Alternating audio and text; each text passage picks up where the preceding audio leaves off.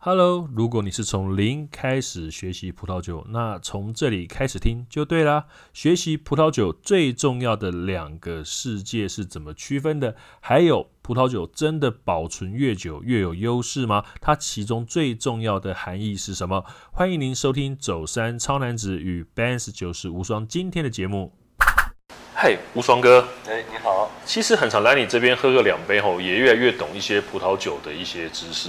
那其实你知道吗？我们现在这种上班族哦，其实应该都要多学一些葡萄酒的一些品味跟一些技能。可是就有问遇到一些问题是，呃，我们在学的过程之中啊，我们很混乱，我们不知道说我们应该要把葡萄酒的这一个专业学到一个入门的状况的时候，我应该是要怎么样去学习的一个方向，要从哪边开始去入手？嗯，对，那这个其实真的，我今天一定要好好问你一下，这肯定要的吧，对不对？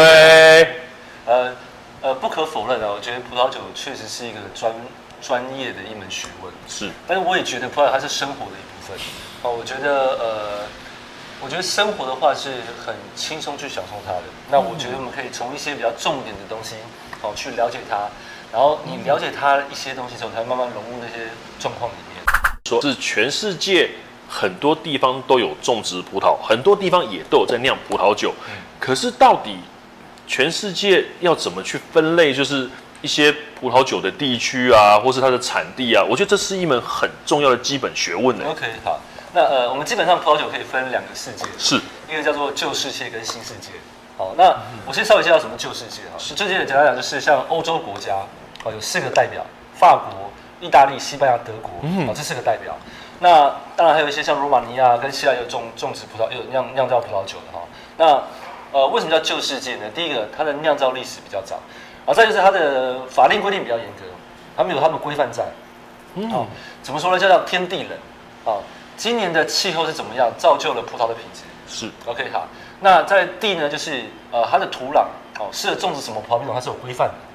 OK，、哦，你想的是以旧世界以欧洲国家来看的话，嗯对因为他们法令比较规定比较严格嘛。是的好，再来天地人呢，该怎么酿造，它也有规范。哦，所以他们会遵从天地人这个模式去去去酿酒。所以刚刚无双哥你所讲的部分，就好像我有听过一个名词叫做风土条件哦。这是法国人最喜欢讲风土条件。你刚刚所讲是指的就是这个吗？就是这个意思。得哇对，得哇，得哇对。哇，好浪漫的一个说法、啊。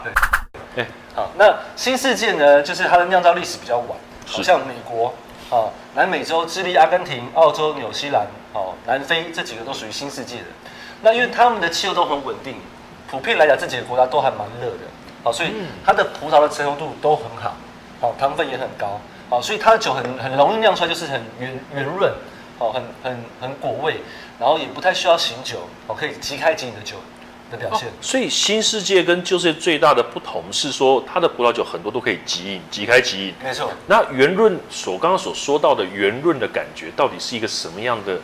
我们讲的是讨喜，感觉就是不会讨喜就是呃，一般的刚入门的消费者啊，都很喜欢不酸不涩的酒，哦，就不酸不涩中庸，嗯对，呃，就不酸不涩，因为他们不喜欢太强烈的味道。是好，那那其实新式就是一个非常好的选择，嗯它就是很圆润饱满，然后也不会太酸涩感，然后就是果味很明显，所以是非常讨喜哦意淫的酒款。所以刚刚所讲到的是说，新旧世界在葡萄酒的这个上面的时候，从它的法规，从它的一些历史架构，跟它就我们讲的嘛，新世界虽然它发展的比较晚，可是它却可以拥有一个很好的条件，是说它的酒是可以让你很亲近的。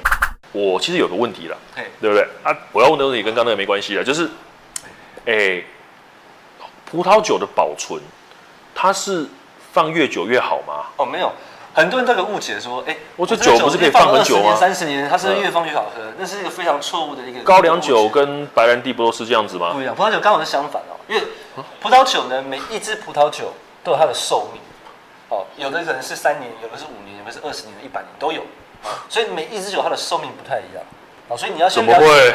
呃，对，就是对，就是每一支酒寿命不我太一以样。为，哎、我真的有个错误观念呢、我一直以为酒，葡萄酒是跟大部分的酒都是放越久越好，除了啤酒以外，啤酒肯定不是啊，嗯哦因为啤酒在消耗量很大、我们一般来讲，酿造酒啊，就是本身由原物料的糖分跟酵母发酵的酒叫酿造酒，是它都会有保存跟寿命的问题。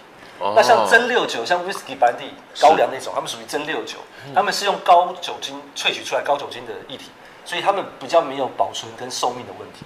哦，哦，酿造酒都会有寿命的问题。那是不是因为说，诶、像葡萄酒是用葡萄去酿造嗯的，水果的香气是比较重的嘛，对不对？所以它要突然间就是随着时间慢慢的消逝，是也是有可能的。呃呃，每一个时间点的葡萄酒的带的风味会不太一嗯样。哦，比较年轻的时候，当然水果味道会比较明显。啊，是的，是的，我们讲葡萄酒是有生命的哈，哦对像我们讲 whisky 是装瓶之后它就停止了，嗯，它就死了，它不会有任何变化。